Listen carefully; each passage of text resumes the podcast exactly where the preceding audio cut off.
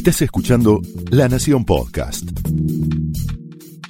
A continuación, Pablo Sirven explora el costado más personal de las figuras más importantes en Hablemos de otra cosa.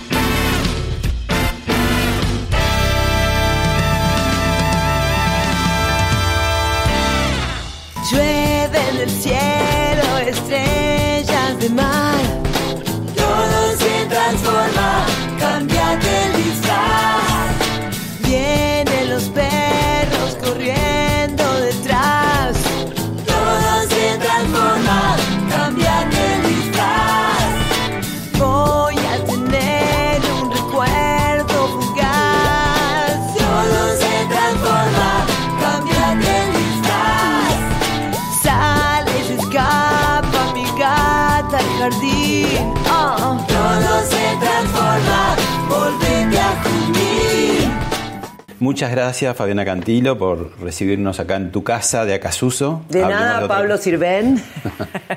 Bueno, ¿cómo estás? ¿Cómo estás pasando esta cuarentena kilométrica? Eh, bárbaro, la verdad que bárbaro, como les decía recién, este, mm, yo soy una chica de su casa. No, eh, empezó a pasar la cuarentena que yo ya sabía de antes, pero tengo amigos que estaban viviendo en Europa y estaban acá y tenían informa- informantes, que lo que se venía.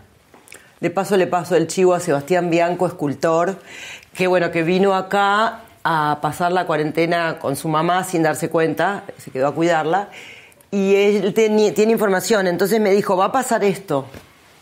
El 3 de marzo, que es mi cumpleaños, yo ya sabía todo. Entonces, igual se pueden comprar cosas. Me dice, hay que comprar cosas y eh, eh, encerrarse en las casas. Y digo, pero pará, no fue tanto. Y después me fui, me fui como... ¿Te asustaste o no? Informando nada. Nunca. Todo lo contrario. Vos tenías un, año que era bien heavy con, con sí, viajes. Europa. Claro. No me importó, porque saben lo que yo pienso, como para resumir, que esto es un cambio muy importante dentro de la vibración del planeta Tierra. Más allá de las muertes, que suceden igual y no nos enteramos, eh, se tienen que. Primero les voy a decir cómo se pueden cuidar para mí, para que no haya tanta, tanta paranoia y tanto miedo.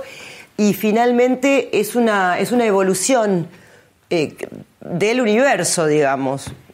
Eso- según eso- yo y mis maestros. ¿Eso de dónde te viene? ¿De una creencia, de una fe, de información? De información. ¿Información de Tengo qué información. tipo? Porque viste que siempre está un poco a veces en duda, en choque lo científico con lo que es más extrasensorial o religioso o... Sí. Bueno, es una mezcla de científica con extrasensorial y religioso. y bueno, ¿y cómo termina ese, cuento? Vos El cuento termina que información. gana los buenos. Los buenos somos nosotros.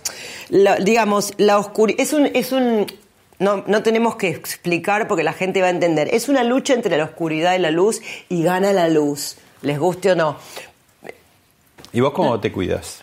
Bueno, primero estoy limpia de drogas hace casi ocho años, que eso es fundamental. Lo que está pasando ahora para mí, para mí, es que el miedo te enferma más. O sea, no tengan miedo, esto va a pasar y vamos a estar bien y vamos a estar divinos todos, la gente de buen corazón y de buenos sentimientos, vamos a estar bien. ¿Y qué fuiste aprendiendo o qué vas aprendiendo en, to- en todo este periodo? ¿De la cuarentena? Sí. Por ejemplo, mis grupos de recuperación eran, son grupos a lo largo de, están en todos lados, en todas partes del mundo.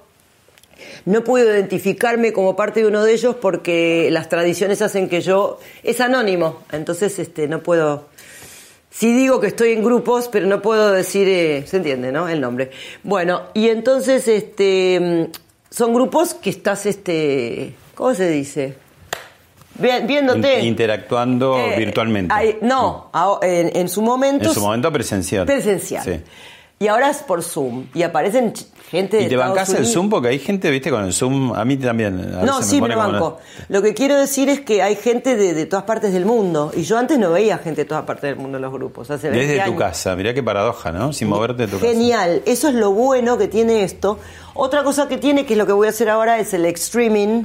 ¿Se dice streaming o extreaming? Streaming. Streaming. Bueno, De un concierto que vas a dar. Es un concierto que voy a un Casa Palusa porque ibas a estar en el Lola Palusa que no se hizo por No se razones hizo obvias. nada. Y saliste desde acá un poco a los ponchazos. no, no, no, desde ahí, desde allá que vamos a salir Después ahora. que vas a cantar en un El rato. problema es que tengo una computadora medio bajo presupuesto, pues se me rompió la otra y no tenía plata para comprar. Entonces la, la, la cámara de mi computadora es un desastre. Entonces yo pensé que yo sola me veía como en cámara lenta y toda cortada. No, me veían todos así. Me vestí de celta, saqué en claro de que yo tengo que estar dos horas sola. Porque no me puse nerviosa ahí. Me ponen nerviosa cuando me tocan y me hablan, ¿viste? Que estamos hablando de la pre de los shows. Co- comparado show presencial con todo ese Me encantó rugido. estar sola, quiero estar sola. Me doy cuenta de ¿Pero que... te puso nerviosa también? No, ¿No? pero mis managers nunca me decían que salía todo cortado. Entonces yo lo hice como si estuviera todo fantástico y divino y no sé qué. Y después, por suerte, porque si no empiezas, ¿qué? ¿No se ve? No sé qué. O sea que hubo una hora de un concierto de una mina toda pintada de celta, que tiene que ver con mi disco nuevo, cantando bien, pero la guitarra como que se cortaba, pero la actitud estuvo buenísima. bueno, te invito a ver un video de algo que Dale. estuviste haciendo en este tiempo. A ver. Todo terminó. Ya no quedan más que estrellas. Todo se olvidó.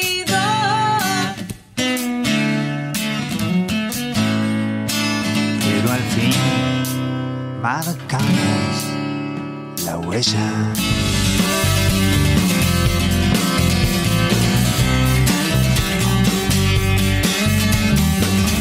Final, marcamos la huella.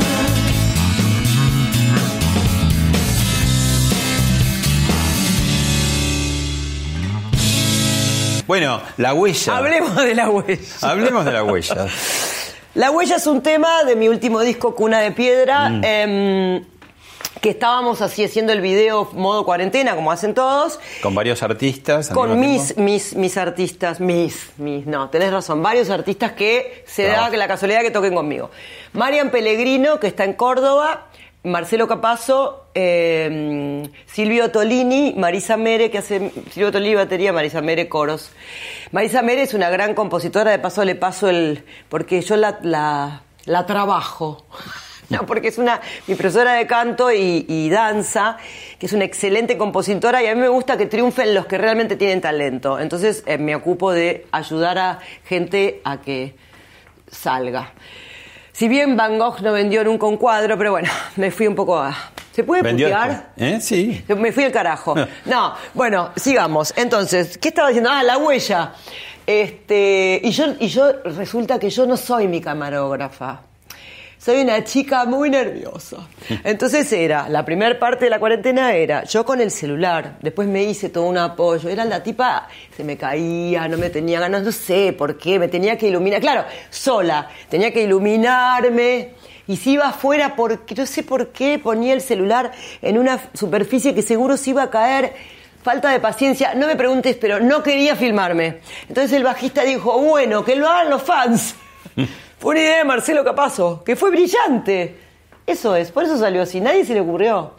Y después me filmé yo, obviamente, pero tuvo que venir Bárbara Márquez porque yo, este, ¿Te, pa- te pasa un poco, hay otros artistas que me decían, este, no solamente la música, sino escritores, que la cuarentena, siendo un tiempo que parece ideal, porque decís, bueno, paró todo, estoy en mi casa, puedo crear. Y sin embargo, la creación No creas está- una mierda. ¿Por qué? Yo igual no creo, en general no creo. Soy muy vaga. Pensá que yo, en realidad no lo sé. De, hago esto desde los siete años. Bailo, canto, actúo, toco la guitarra, y todo desde los siete años. O sea, Sin que en algún momento estudié un poquito, pero entonces estoy como harta, se ve. Hago para, digamos, el último disco lo tuve que llamar Ezequiel Borra a que venga, a que yo tenga como un proyecto para componer. Y so- sí, soy Lady Vaga. Pero por eso te digo, ¿la cuarentena qué pasa? Ah, ¿Se, la cuarentena ¿Se es- dispersa la gente? No, la eh, a mí la cuarentena no me cambió nada porque la verdad es que... Es que Pero en cuanto a la creatividad, te digo. No, que- por eso, no me cambió nada, sigo igual sin hacer nada. Mirando Netflix, en serio. Por eso te digo, yo no sé, o sea, tengo la arcilla ahí lo pe- de golpe, soy bastante vaga últimamente. Quizás pueda ser que, bueno, que sea un proceso de siete años, en donde si tengo que hacerlo por pedido, lo hago. Pero no es que, ay, qué bueno, voy a tocar la guitarra, no. Antes pasaba, eh, yo digo la verdad. Por Ahora- eso me quiere la gente, porque yo digo la verdad. Te vuelvo ahora al coronavirus. Sí. Estás muy optimista con que todos vamos a ser buenísimos cuando No, salimos de ahora esto. te lo digo, que claro que tengo miedo y angustia, pero no voy a andar diciendo eso. Mm. Yo Pero- soy una comunicadora, tengo que transmitir igual. Ay, el camión. Digo, un ovni. creo que van a venir, por ejemplo, y no me importa que me traten de loca. Yo tengo, yo creo que hay vida en otros planetas. Creo que tienen que mirar a los médicos del cielo que están siendo asistidos en este momento. Eh, digamos, la vida en la Tierra es muy básica. Yo creo que hay otra. Usamos el 5 o el 10% del cerebro. Entonces falta un montón. Y siempre fui una especie de buscadora. Y yo sé que hay formas a través de la meditación, el yoga, la buena alimentación, de elevar la vibración. Este es el momento. ¿Por qué Contá un poco qué es la vibración, para el que no sabe. Como hijo, que la música es la vibración, por ejemplo. ¿Qué es la vibración? No se ve, como el amor. Las cosas más importantes son las que no se ven. Pero eh, estamos hechos de vibración. Pero ahí saben qué tienen que hacer. Google, este, fi- em, Médico. no, em, física cuántica. Ah, bueno. Y eso Ah, te- tener un rato. No, pero está, pero sí está ahí. Y, y les recomiendo una película, What the Blip Do We Know? La metafísica, a mí me encanta la física cuántica, que habla de. Usted me preguntó de la vibración, yo le tengo que.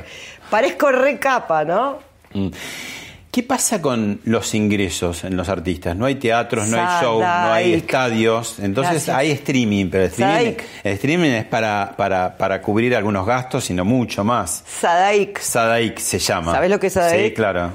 Los derechos de, de eh, Sadaik es este Te salva la- la- Asociación de Autores y Compositores que cada vez que tocas el Sadaik le saca un poquito al yo no sé si me saca a mí también, pero le saca al lugar.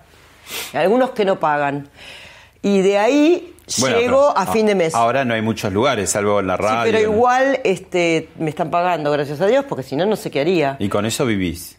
Sí, porque yo no, no vivo de mucho, mucho de luz, no soy muy así. No sos gastadora por, en esta época. Eh, eh, me- me- Bárbara Márquez me hizo, es mi personal manager y maneja mi dinero porque Pero vos tuviste épocas de exitazos y seguís siendo una mina muy me exitosa. gasté toda la plata. ¿En qué? Bueno, en algunas cosas que ya sabemos. No, Pero no, además- no, no, no, no, no, no, en drogas no, en viajes y en mala administración. Bueno, pero viajes está bueno. Sí, está bueno, pero ¿qué pasó? En un momento, en otra época, yo tenía una profesora de budismo y, te- y como así, como ahora, tengo mis creencias, puede ser que me equivoque en todo, pero yo sigo mis creencias. Decían que el mundo se iba a inundar. Entonces vendí el departamento, que lo vendí en 60 mil dólares. ¿Por qué lo vendí? Y me fui a vivir a un barrio privado en Tigre. En dos años, en ese barrio privado, me gasté los 60 mil dólares. Lo ayudaba a mi papá, no sé en qué, no sé qué, pero volaron. Y ahora alquilás. Ahora alquilo, por eso Sí. quiero decir que yo, si no canto, no morfo. Igual está Sadaik y a Adi, porque tengo, gracias a Dios, canto de hace mil años. Y Bueno. tengo 14 discos, señora, señor.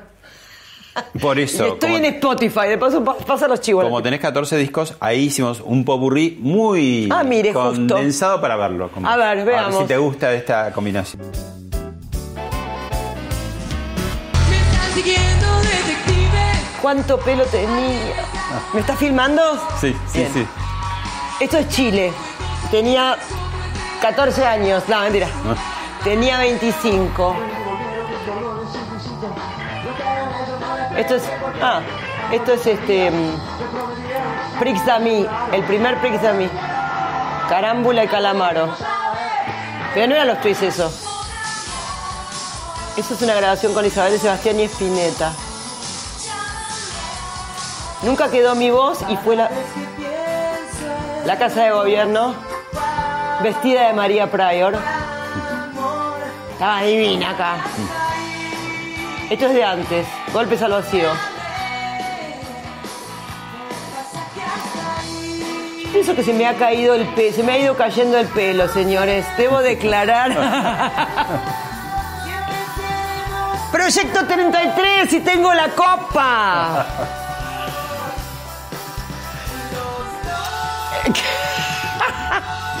Para. Lisandro Estimuño. Claudia Puyó. Marisa Mere. De paso a paso.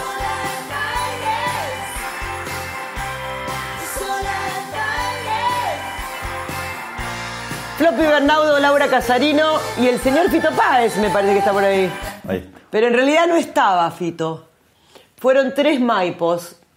Hicimos esto, que es que durante la cuando yo estaba en las compañías me prometían y me prometían y nunca lo hicieron, así que lo hice yo. Yo desde 2014 que soy independiente.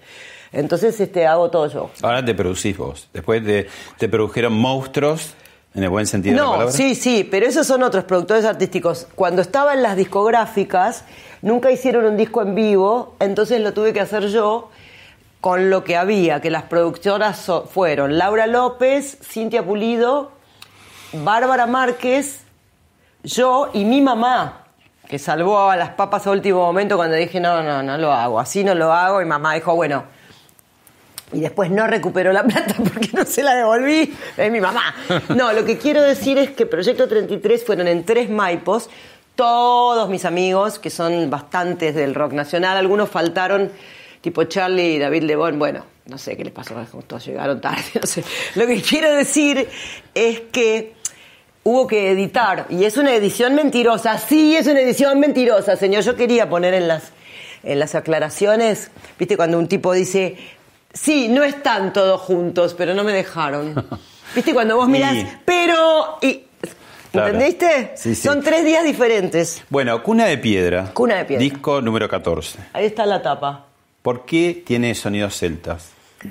Porque hace mucho tiempo que me gusta lo de los druidas. Y a mí Fernando Noy, no sé si lo conocen, el gran poeta Fernando Noy, que también es irlandés. Yo soy descendiente de, de una irlandesa bruja que era la mujer de Juan Martín de Pueyrredón, otrora.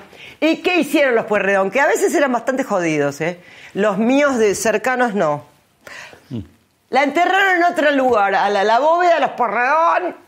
Fuck. ¿No Ah, quisieron? no, porque era bruja, pero bruja bien. Pero en esos momentos, yo creo que fui quemada en la hoguera en otra vida, segurísimo, con, con- Bueno, no importa, creo en la reencarnación. La cuestión es que esta mujer. Entonces yo me encanta jo- joder con esto de la magia y de, de- de los poderes ocultos para el bien, ¿eh? Ojo. Entonces, y varias personas me dijeron que yo era druida. Después, por el lado Cantilo, me dijo Abril Cantilo, mi sobrina, que venimos de. ¿Vieron Outlander? Sí, yo vi algo. Venimos de ahí, de los Fraser y los Mackey. Pero eso no tiene nada que ver. Yo ya me había, desde antes, había pensado un día, dije, ¿y si pongo eh, instrumentos celtas? Y los puse. Y después la tapa la hicimos con Bárbara Márquez, que bueno, esa es una, una cosa que hicieron en un catering, en realidad. No se puede comer eso, pero se podía comer todo lo que pusimos en la ¿Me, explicás qué es el 440 y el 432? Sí, señor. El 432 debe ser la afinación completa. A ver, para los que entienden de música tienen todos los armónicos. Eh, para los que entienden de vibración, la Tierra ahora está en 432, porque ya subió la Tierra. ¿Quién afina la Tierra? Y no tengo ni idea. Dios, o el poder superior, o la naturaleza, o la inteligencia divina. Y a veces se desafina mal. Claro, no, no se desafina la tierra, son los que les desafinan son los hombres. Y Vos mujeres. pensá, ¿eh? Y mujeres. No, hombres quise Hombres decir. genérico. Toda la culpa la tienen los hombres. No, no, no. Em, lo que te quería decir es que. mm, ahora me olvidé. ¿Pero ¿Cuál fue la pregunta No, inicial? de la vibración del, de 440 Ah, al 432. 440, sí. Eh, teóricamente parece que hubo unos señores malos, no los voy a nombrar. Los únicos que voy a decir son los nazis, que bajaron, eh, ca- cambiaron la vibración, la eh, afinación. Mirá con qué sutileza te dominan. Bueno, yo me avivé y para, para resumir, porque igual no me van a creer.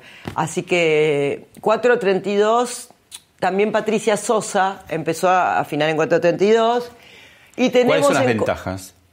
que hace bien, porque la música está para curar.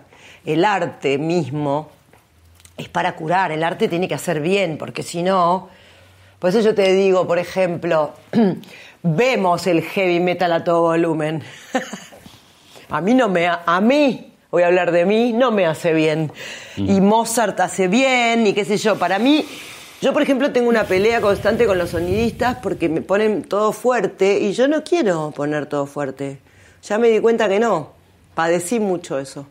Bueno, el 432 teóricamente hace bien, póngale.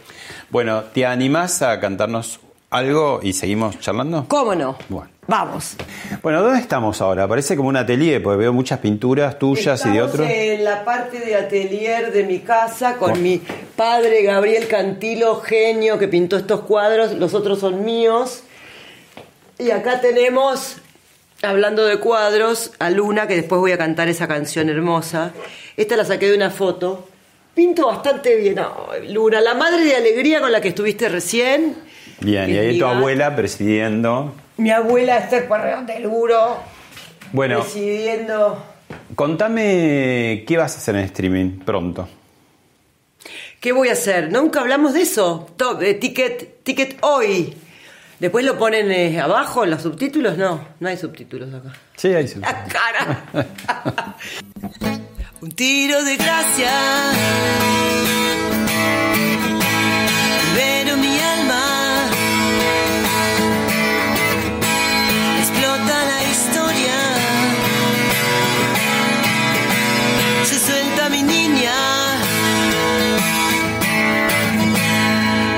outra vida.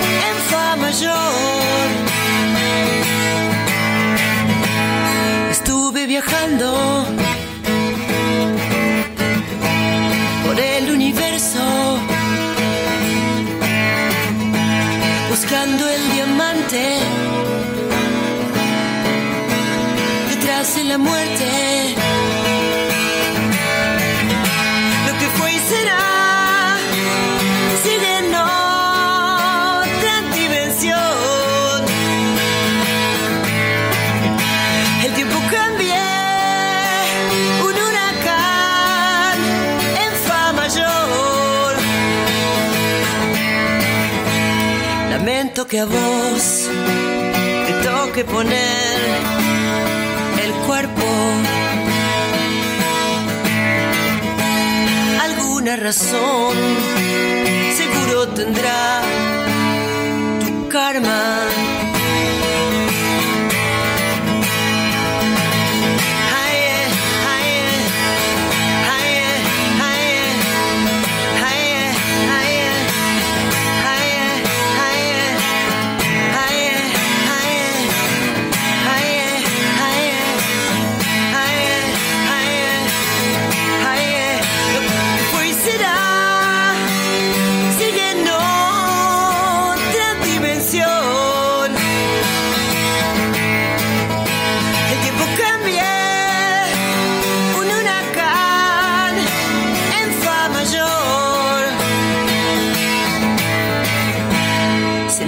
Que a vos te toque poner el cuerpo.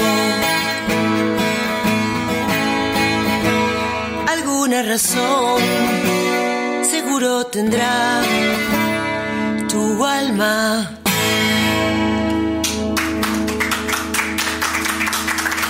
Parece otra vida, volver de regreso para rescatarme, un huracán en fa mayor, buscando el diamante detrás de la muerte. Eh, detrás de estas ¿Qué metáforas. te pasaba, Detrás de estas metáforas, ¿no? Suena un poco a biografía por ahí de tus tiempos más oscuros. Sí. ¿Sí? Oscuros era la niñez, ¿eh? Porque cuna de piedra es luna en Capricornio. Yo tengo la luna en Capricornio, me encanta la astrología y todo eso.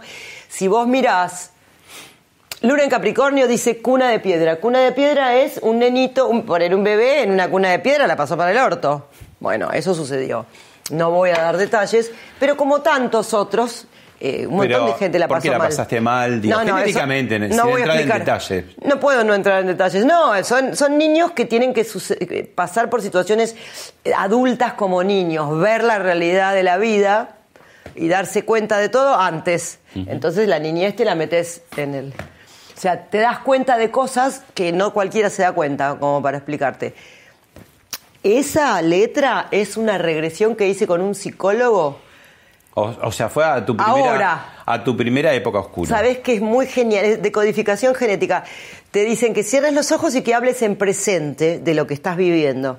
Entonces, no es que te hipnotizan, pero como que yo, Fabiana, grande, volvió a buscar a su niña. ¿Y refrescaste cosas que no te acordabas? No, sí, no, no, no, me acordaba de todo. Lo que sí que está la posibilidad de elegir otra vida. ¿Perdonaste algo de eso? O Se intenta, se intenta perdonar. Elegís otra vida y el subconsciente y el inconsciente son, son cosas muy complejas. Es interesante la teoría de que vos podés volver y decir, no, no voy a vivir con este, este voy a vivir con estos otros. Y la, la forma era mirarte en un espejo chiquita y crecer mirándote en ese espejo. Muy interesante. Y ese se habla un poco del tema. Bueno, No sé te, remito, te remito a la segunda época oscura, quizás, que sí, que tiene que ver con, con las adicciones que tenía el rock o que tiene todavía. No sé, me parece que ¿El no es rock tan- solo? Ah, bueno, pero en el rock se ve más porque digo, claro, porque hacen somos como- más sinceros. Sí, y además porque hubo como una especie de también de ritual y de, de- de jactancia en algún Claro, punto también, ¿no? total, Sobre eso. ¿Y qué, total. qué pasó? ¿Sigue, no sigue? Está un poco más, como más tranquilo. Total, estamos todos recuperados. Y porque no somos idiotas. Algunos. en, afuera, por ejemplo, están todos Aerosmith, Sting, Oasis, B.B. King, que murió, pero no de. Eh, está, este- está esta entidad anónima que te digo que está en todas partes del mundo. Pero ¿por qué te parece que se dio esa conjunción así de rock y adicciones? No, creo que todo el mundo consume. Lo que no son caretas es el rock, y te Ah. lo dicen. Igual hacen alarde que no estaba bueno, porque hay chiquitos, yo estoy en los grupos de chiquitos que han recaído porque un artista hace, eh, ah, no sé cuánto, no sé cómo se dice, defiende las drogas. Esa es la bronca que me da. Pero tampoco fue tan oscura, no es que yo estaba todo el día tirada, no, era los fines de semana, salías, pero a mí no me gustaba nada. Yo todo el tiempo trataba como de limpiarme porque Yo vi un concierto tuyo eh, en el Coliseo que... ese fue lo peor que pudo haber pasado. Pero fue para los espectadores, eh, fue- mm, a ver, la banda fue como emocionante porque te iba siguiendo y vos arrancabas otra canción y, y la no, banda... no, eso fue, eso fue, eh, me dieron un, no, fue terrible. Me dieron una, después me enteré. Yo Mm. Pero estaba la gente estaba consumiendo. como te apoyaba y decía vamos Fabi y todo. Algunos fue- se iban y tenían razón. No, ese fue el único, el concierto que hizo bisagra en mi vida, que a partir de ahí empezó toda otra cosa. Pero esa vez, mi manager de ese entonces, que no voy a nombrar, me dio un antipsicótico. ¿Cómo te van a dar un antipsicótico antes de entrar? Quedás tipo... Por eso yo parecía que estaba todo bien y no Sí, me daba cuenta. de- una canción, después ibas no, a eso otra. fue porque me equivoqué una, una tonalidad. Ah. No, Pero igual la banda era la banda era genial y se querían pegar un tiro. Cuando me veían estaba como... Y no estaba drogada. Claro. Había dormido poco. Bueno, Esas son las cosas pero, que joden. Digo, el sufrimiento que genera estas cosas, ¿no? Eh, a veces eh, decían, bueno, las adicciones, algunas figuras, no, te lo escuché a vos, no te voy a decir a Con vos. la porque- cocaína, sí, con la, no a la cocaína, chicos. Lo demás vemos. Es un bajón, es el demonio y después te querés matar. Hay gente que prueba y, y a mí me... ¿Sabes lo que pasa? Eh, ¿Por qué se droga la gente? Porque te, te corre del dolor. Uno no quiere sentir dolor y es lógico. Bueno, eso te iba a decir, pero te corres de un dolor y te vas a otro. Claro. dolor. ¿Y, y, y cómo actúa en la creatividad? Porque muchas veces dicen en el rock, no, eh, toman. Sí, te ah, sirve, pero después te lo saca. Yo me tomé la melatonina. La melatonina es una sustancia que te pone contento. Cuando fui, ahora estoy atendiéndome hace como cinco años con Mariana Caneloto, que tiene cámaras hiperbáricas, después googleen, te dan eh, oxígeno natural, el oxígeno y el agua de mar. O sea, la naturaleza cura. muchachos, más que las pastillas. Entonces este, esta mujer me dijo, no tenés melatonina, ¿cómo no vas a estar deprimida? Claro, me la tomé. porque te y porque la cocaína te pone recontento, pero después, chicos, hay gente que ha tomado por- para sacarse de un pedo, porque te saca todo, pero yo seguía contenta porque siempre fui una chiquita deprimida. Y a la vez, no bipolar, pero tenía como las dos... Eufórica Estaba por como muy momentos. eufórica, sí, no paraba de hablar. Mamá, mamá, que me, quedé- pobrecita mamá.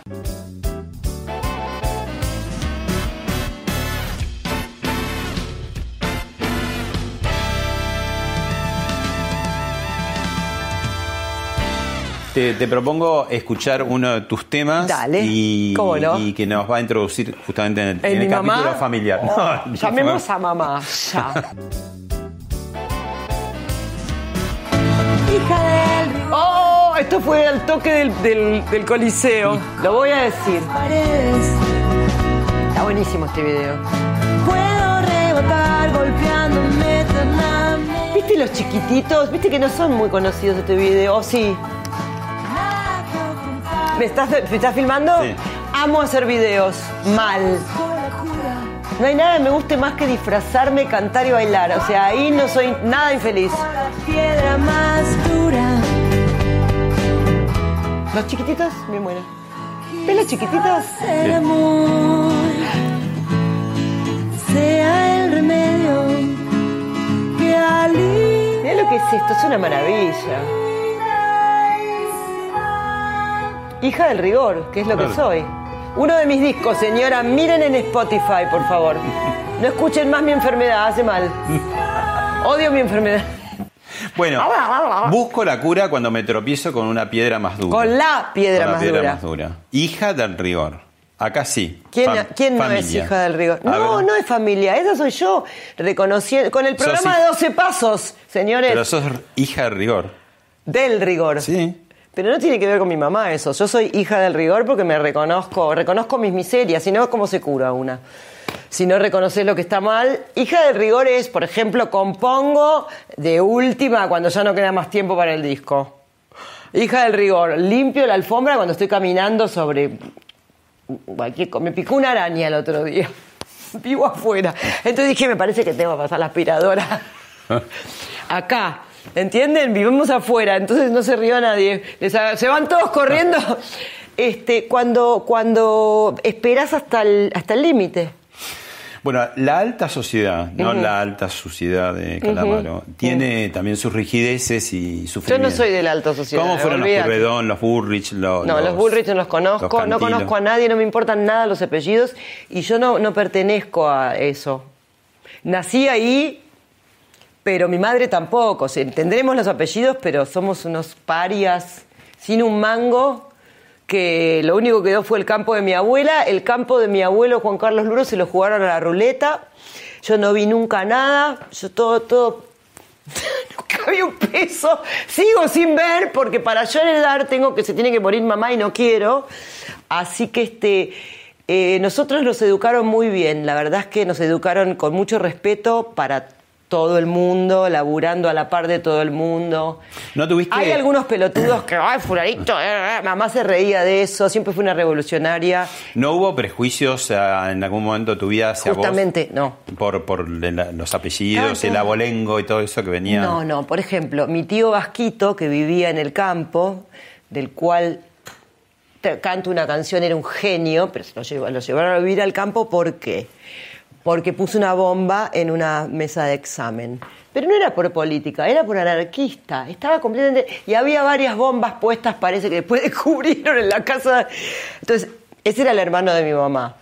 Después estaba la otra, ma- la madre de, la- el de Patricia, por ejemplo, y esas eran todas. Estás hablando de Patricia Burrich, Sí. que es tu prima hermana. Sí, todos revolucionarios en su temprana edad, re. Y yo soy artista, yo estoy en, en otro colgada del coso. ¿Y con Patricia cómo te llevas? Eh, Digo, de- desde siempre y después de una exposición muy No la larga veo nunca porque labura todo el día y éramos muy cómplices cuando éramos chiquitas. Mm. ¿También sos pariente de Magdalena Ruiz Guiñazú? Mi papá, pero no sé bien, porque yo lo que pasa es que no. Nunca me di cuenta de nada hasta que mi abuelo un día me sentó en la cama y me dijo que yo tenía esos apellidos. Yo no, no. No me Y- importa. ¿Y, y de César Banada Pueyrredón? Es el primo hermano de mamá. Ah, El está- hijo del hermano. Son ocho hermanos los Pueyrredón. Pero nunca me importó. Y además mamá hizo que no me importase. Es más, cuando la, la, de- la excomulgaron porque se divorció, dejó de ir a misa. Entonces yo fui a en misa. una hasta época los- que estaba mal visto divorciarse. Sí, pero no nos importó nunca nada. Me mamá me enseñó que no le... Mamá no le importaba nada. Y yo me crié con mi mamá, que estaba O re sea, loca. tus raíces rockeras están en tu madre. por No, no, no, no. Este, nadie sabe qué pasó ahí. Yo toco de chiquita. Este, no es raíz rockera. Mamá me llevó a, a estudiar danza clásica con Beatriz Ferrari cuando yo tenía cinco años. Yo me quería pegar un tiro, pero me, me vino bien. Te sirvió. Sí, me persiguió muchísimo con el estudio porque a ella nadie le daba ni pelota, ¿viste? La tiraban, eran como ocho mil, vivían todos en una casa de tres pisos. ¿Fuiste buena estudiante o no? Sí, muy buena. Y, y- y porque mamá me volvía loca, doble escolaridad, colegio inglés con los dictations y todo, era un espanto. Y antes de, la- de elegir la música, ¿pensabas en alguna otra profesión, oficio? Sí, ¿Qué? soy eh, escultora y pintora. Bueno, eso estás haciendo. Después nos vas a mostrar. No, estudié Bellas Artes porque Ah. al segundo colegio que fui, cuando nos fuimos a vivir cerca de Seiza, eh, St. Mark's College, eh, yo llegué y ya estaban como las estrellas de la canción, ponele, y hacían como operetas, era como más inglés antiguo. Entonces yo me puse a hacer las escenografías. Entonces yo era, ahí era la artista plástica.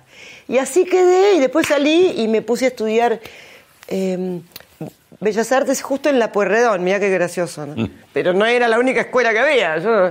¡No, Pueyrredón, no! Viridiana Pueyrredón. Piridiano, sí. Claro. Que sería tu tatara, no sé No qué. sé bien, porque hay un montón de puerredones que yo no conozco ni me importa, ¿eh? porque la verdad es que, que la sacaron a, a Rita Odogan, así que bastante mala onda con los puerredones. Menos con mi abuela, que era lo más. Bueno, tenés la foto de tu abuela, eso te mi iba a decir, de Esther más. Pueyrredón de Luro, ¿no? eh, del señor este que, que era hijo de los que se jugaron toda la ruleta, o sea que al pedo. ¿Y tu abuelo se cayó en el avión de Se cayó en el avión de, vuelo Austral? inicial de Austral, se cayeron todos al mar y mamá estaba embarazada. Ahí empezó la, la joda. Mamá estaba embarazada de mí, 1959, enero, 16 de enero. Se cayó el avión.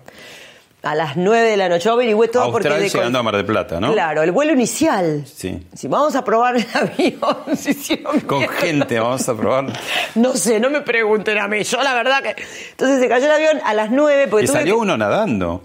Sí, Uno tuve que averiguar eso porque decodifiqué. Porque le digo a mi, en ese momento, María José Cocañe, una genia, le digo, tengo problemas para dormir. Insomnio, muertos no velados.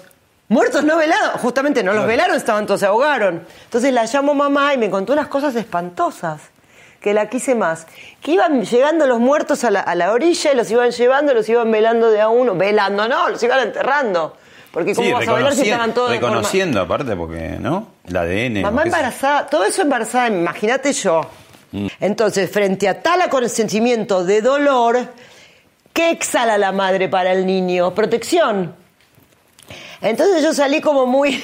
¿Fuiste muy, muy, muy sobreprotegida? No, fui muy... ¿Cómo se dice? Eh, que salís toda, que sabés todo. Que hablaba a los dos años de corrido. Una niña Pero- prodigio. prodigio. No lo quiero decir yo, pero... No, muy qué, muy como... Hay una palabra, pero me la olvidé.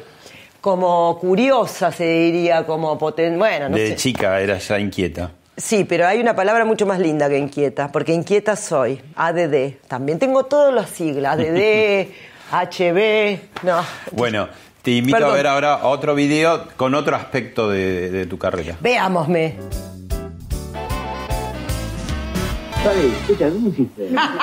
¡Boro, boro! implantes, una canilla en el ombligo, donde por donde sale el líquido. Esta es una cosa que inventó Pipo, genio, es un genio.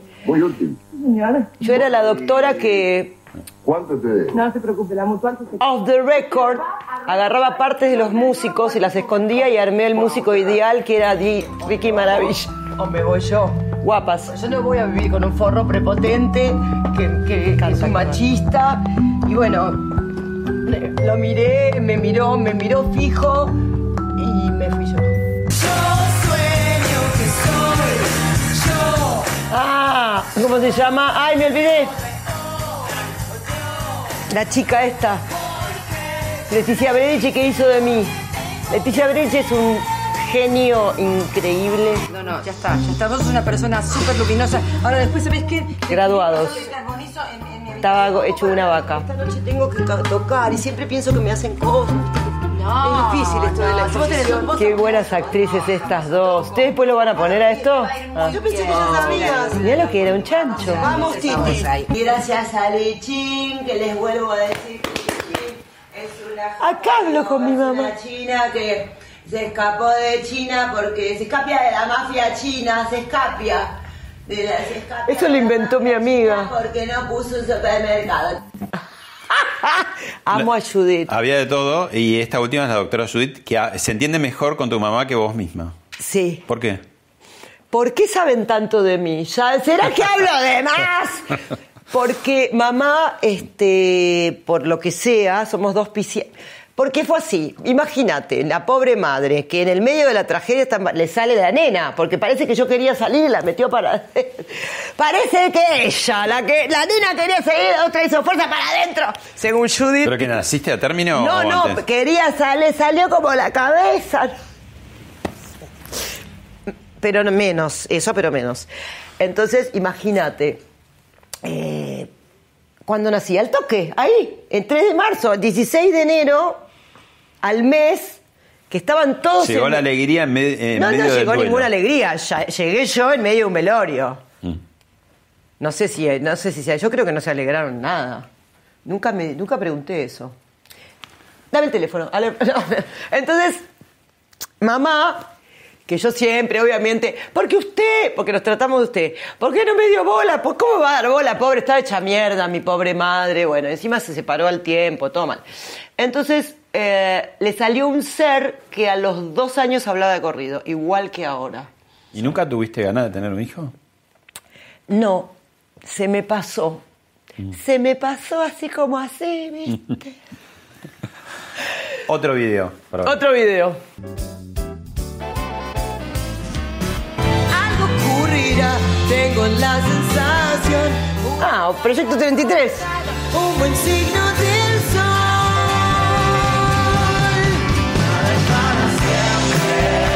Ay, Fito, desafinaste. Mi amor, uy. Por suerte. No me digas No cantes, le dije. Bien, Proyecto 33, que me hagan propaganda me costó un huevo. ¿De quién es el portal? ¿Esto es una cosa a ver si me doy cuenta o no? no? No, no, es para... Mira, no tenía la papada ahí. dice que se cogió la minita del portaligas. ¿Entendés? Ella está haciendo de mí. La Alemania comunista que se cruzó el Atlántico con un ¿Entendés? Porque portaligas. Fito la... Croquería de recuerdo. Ah, no les voy a contar. Se cogió una comunista puta, seguro, moviéndole el pelito en el piano, haciéndose el que canta, canta como un perro y todo lo del funk. Todo eso soy yo diciendo, hablando de Fito, que hablaba de mí. Como se lo ponía. Después se volvió loco. Tarde, siempre mentiroso, acomplejado. ¿Cómo es el amor después del amor? Espera, el, el- ¿quién, ¿de quién es el portaligas? Es una frase mía. De la película de Fito Páez. No, es una frase mía y de ahí sacó el, el coso él. Y además habla de, es una historia mía con una amiga mía y él. O sea, es autorreferencial. ¿Entendés? Yo Claro. estoy atendiéndome a mí misma. Bueno, te preguntaba cómo es el amor después del amor, porque digo, todas No sé, estas... preguntarle a Fito cómo es. Porque No, él- no la canción, te digo, porque ustedes Claro. eh, fueron pareja y después siguieron actuando o siguieron... Ah, en ese ¿Cómo- sentido, cómo- sí, en el- ese la sentido. amistad después del amor sería. Porque el amor vendría a ser Cecilia Roth y yo soy el amor, Cecilia Roth después del amor, que vendría a ser el otro amor que tuvo él, pobrecito, le tocó llevarme a su casa o vi- convivir conmigo en un momento en que yo estaba de la nuca. 25 años yo, imagínate, y, y con cuestiones, fumando. y- él era un chico bueno de Rosario que, que tocaba, ¿entendés? Que no salía nada. y bueno, Nada es para siempre, pero esa amistad sí es para siempre. sí, ni hablar. Nada es para siempre, lo hizo él. Quiero decirle a la gente que lo hizo él y que escuchen mis temas que son muchísimo Pero vos, pero lo que pasa es que vos- hay, hay temas de otros eh, Sí, artistas que vos hiciste. Sí, pero hice no vamos a nombrar que- al tema que no, No, no, querés pero hice porque- muchos más temas buenísimos que los, todos los temas que me dieron y los canto como míos y todo eso. Porque lo que pasa es que hay una como una guerra de que la gente me ve y dice, nada es para siempre, ya fue, bueno, ya fue es mío, y, eh, mi enfermedad. Y no, hay una guerra interna mía donde quiero que se conozcan mis temas, pero yo ya me resigné. Pero, es- pero ya se conocen tus temas, No, digo. son los que ¿no? se conocen son los temas de otros. No Bueno. importa, señora, señor, niño, niña, Spotify, que están mis 14 discos, desde de qué se ríen para, por ejemplo, podríamos decirle a la gente que por qué no escuchan Información Celeste, que es uno de mis mejores discos, y no lo conoce nadie. Mm. Eh, bueno, Lágrimas de Fuego, ¿qué es? una película. ¿Que, vos fuiste guionista? ¿Escribiste? Sí. Eh, hace dos años más o menos empezamos acá también va a estar la estrella Evelyn. ¿Es la, la vida de una chica después de un confinamiento así psiquiátrico? No, es la vida de, de- de Laura, que es el personaje que yo creé para eh, ser protagonista de una película. Me gusta mucho actuar, pero finalmente dije, eh, voy a envejecer si espero. Entonces yo pensé que le iba a hacer rápido. Lo llamé a Sebastián Mónaco, que es un director de vanguardia eh, underground, y creamos, digamos, el, origi- el, el coso, el guion original. Y después seguí escribiendo y escribiendo y escribiendo y pasé, pasó el tiempo. Y ahora empecé a llamar más gente, a Santiago Montes de Oca como director de actores y finalmente vino Gabriel Grieco y le gustó el proyecto y ya la terminamos. Terminamos de escribir con Lu, me olvido siempre del nombre de la, de la guionista, escribí con Cintia Benítez, Cintia Pulido, Santiago Montes de Oca y yo y Lu Cas- Cárdenas. ¿Y cuándo ¿En se- serio? ¿Y cuándo se va a filmar? Eh, eh, no se sabe. Ojalá. Necesito un sponsor. Ahí va. Bueno, como se dice en los recitales, una más y nos jodemos más. Dale. ¿Cantás otra canción? ¿Cómo no? ¿Cuál es la génesis de un, de un tema? Primero la música, la letra, las dos cosas. En mi caso nadie sabe. Es más, yo, me- yo veo los temas y dije, ¿quién compuso? Eh, me pongo a tocar y si sale algo, sale. Y ahora lo que hago es grabarlo al, eh, al toque, en los celulares, en las cosas, porque si no te olvidas lo que te salió. Este, en lo, lo mío es que no tengo tanta así como, eh, no sé, hábito. Sí. Canto No hay to- momento de inspiración. No, ¿eh? no, ahí- Cuando ahí no se sabe, no se ¿Eh? sabe nada. Tengo que ordenarme, ¿eh? porque hay que tener disciplina, pero bueno. Y son así las compositoras a propósito, el colectivo de las co- de Ay, las compositoras. compositoras. Tenemos un colectivo para ayudar gente eh, de composit un colectivo emulando lo que hicieron también las actrices. Colectivo de eh, cantautoras se llaman las comparsitas. Eh, estamos capacitándonos para ayudar a niños y niñas abusados y mayores también. Y primero vamos a dedicarnos a todo nuestro colectivo que es federal, que está en toda la Argentina. Y además vamos a tratar, ya estamos con ayudando a una chica, pero no puedo dar más, eh, pues estamos capacitándonos con eh, una chica que trabaja con eh, Marta Peloni, que también nos está capacitando, y hay un montón de entidades a lo largo del país, madres de pañuelos amarillos, hay un montón de gente que ayuda a que la justicia a veces se ponga más las pilas. Bueno, ¿y qué vas a cantar ahora? Ahora sí, viene Ahora sí, Luna, mostrémoslo, no, ya está. Acá está. Trae la alegría, están las hijas ahí. Luna, Luna. ¿Vos tenés bien. cuántas gatas? ¿Pasó una recién, Alegría? Luna tuvo seis, las, las tuve acá conmigo y, y a Ganímedes, sí, Ganímedes que no, la gorda no, no pasa. Ay, mi gorda. No, las amo como si fueran mis hijas, no pude tener porque se me pasó el tiempo, en un momento dije, ups, bueno, te escuchamos. gracias.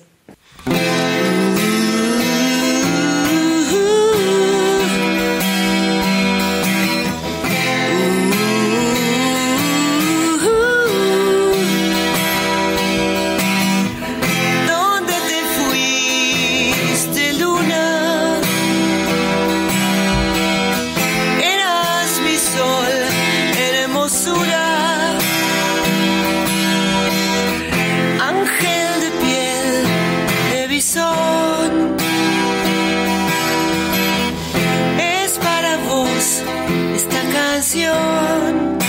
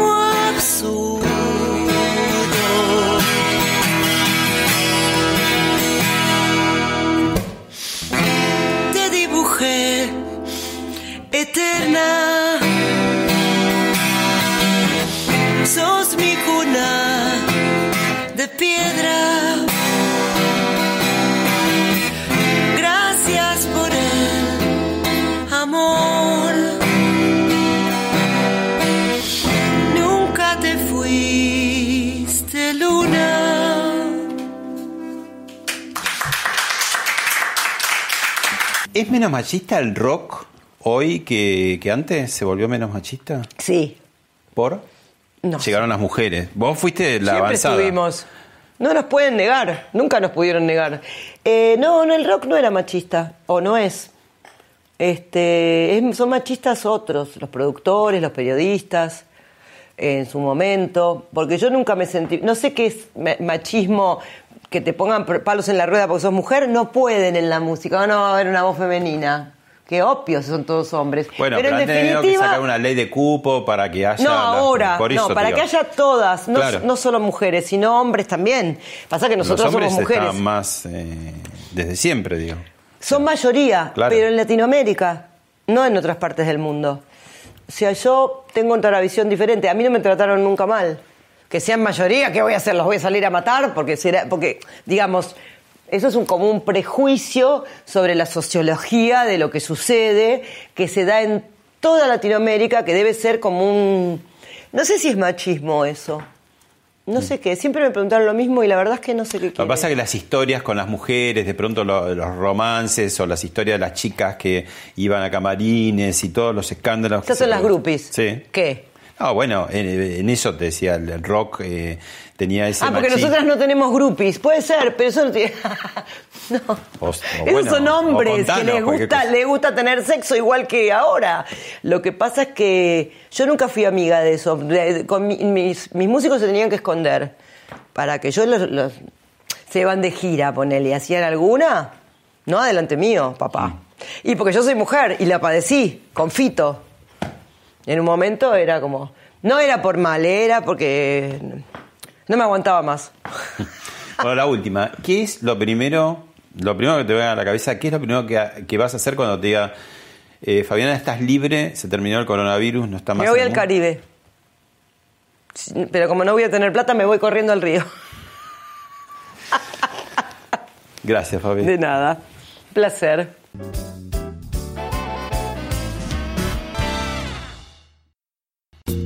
Esto fue Hablemos de otra cosa con Pablo Sirven, un podcast exclusivo de La Nación. Escucha todos los programas de La Nación Podcast en www.lanacion.com.ar. Suscríbete para no perderte ningún episodio. Estamos en Spotify, Apple Podcast, Google Podcast y en tu reproductor de podcast favorito.